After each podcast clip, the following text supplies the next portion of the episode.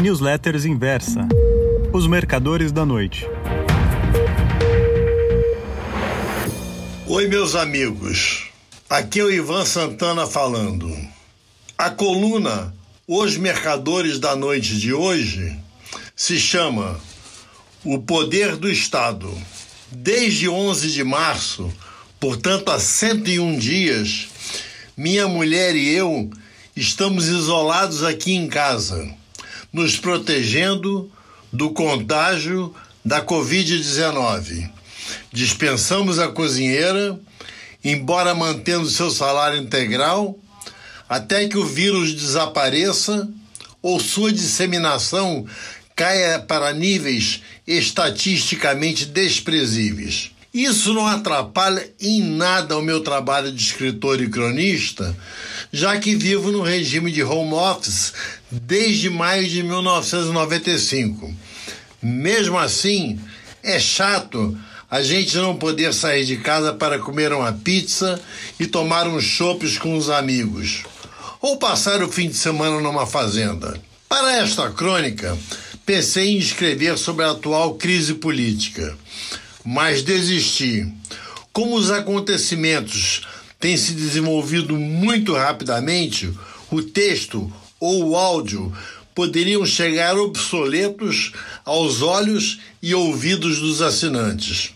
A Polícia Federal, por exemplo, efetua prisão em Atibaia, município que, sem ter culpa nenhuma disso, está se tornando famoso nos anais das falcatruas. Nesse caso, meus comentários vão para o brejo. Vou então falar sobre algo muito mais importante que o, controle, que o coronavírus trouxe de volta.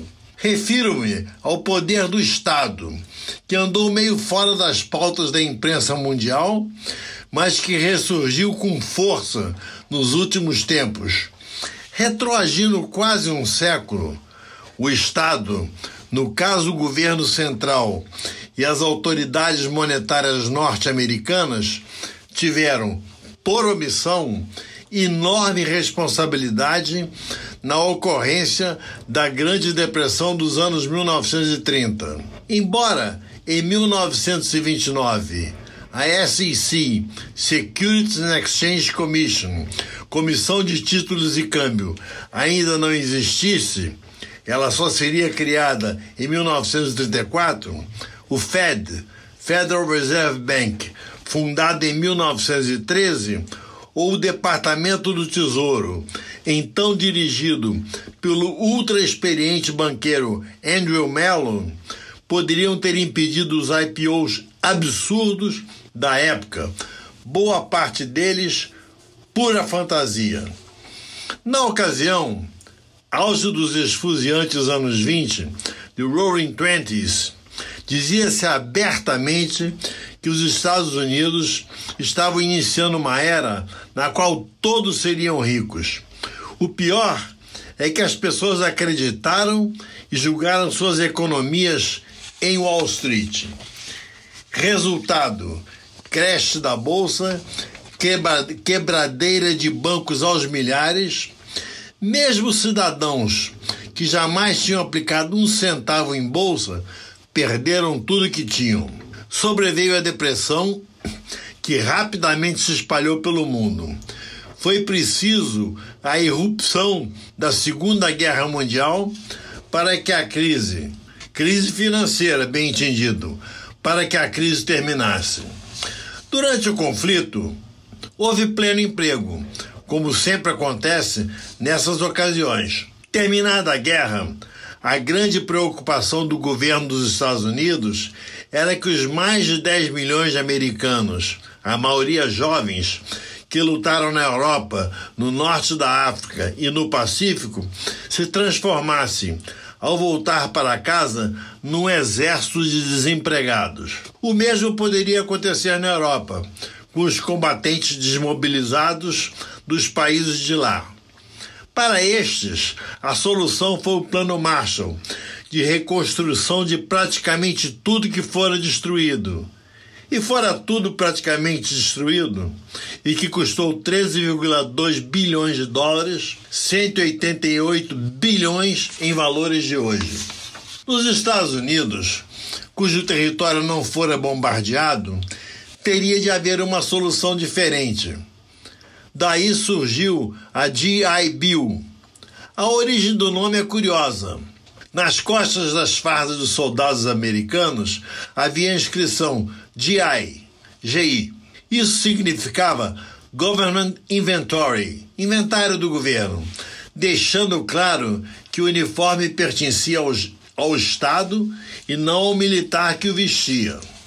Pois bem, através da GI Bill, todos os ex-combatentes tinham direito a financiamento para compra ou construção de casas a juros baixíssimos e prazos longos, empréstimos para montar um negócio ou adquirir uma fazenda, um ano de salário-desemprego, curso universitário gratuito, com verba para alojamento e alimentação. O custo total dos benefícios concedidos pela GI Bill foi de 18,8 bilhões de dólares. 274 bilhões de dólares em valores atuais. Em diversas outras vezes, a mão do Estado foi necessária para combater ou evitar crises econômicas americanas. No crash da Bolsa de Valores de Nova York, em 19 de outubro de 1987, por exemplo, o então recém-empossado chairman do Fed, Alan Greenspan, inundou o mercado de dinheiro. Naquela época, Wall Street olhava mais para a prime rate, fixada pelos bancos individualmente, do que para a taxa básica do FOMC, como acontece hoje. Pois bem, após a Black Monday, quando as ações perderam um quinto de seu valor, a liquidez do sistema aumentou tanto que vários bancos importantes reduziram a Prime, impedindo que o tombo da bolsa tivesse seguimento.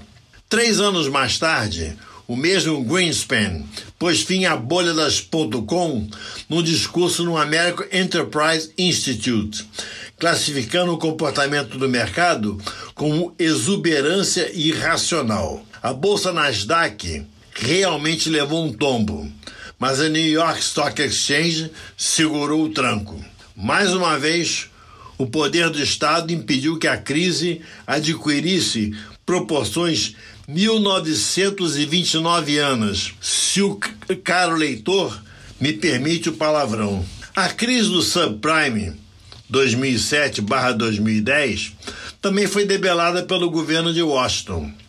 As duas maiores sociedades de crédito imobiliário dos Estados Unidos, Fannie Mae e Freddie Mac, foram simplesmente estatizadas.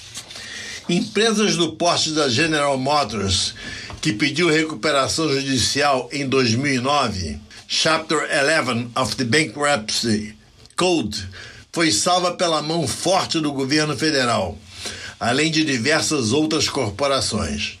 Nenhuma das demonstrações acima do poder do Estado para salvar a economia se equivalem em números a que está acontecendo agora, durante a pandemia do coronavírus.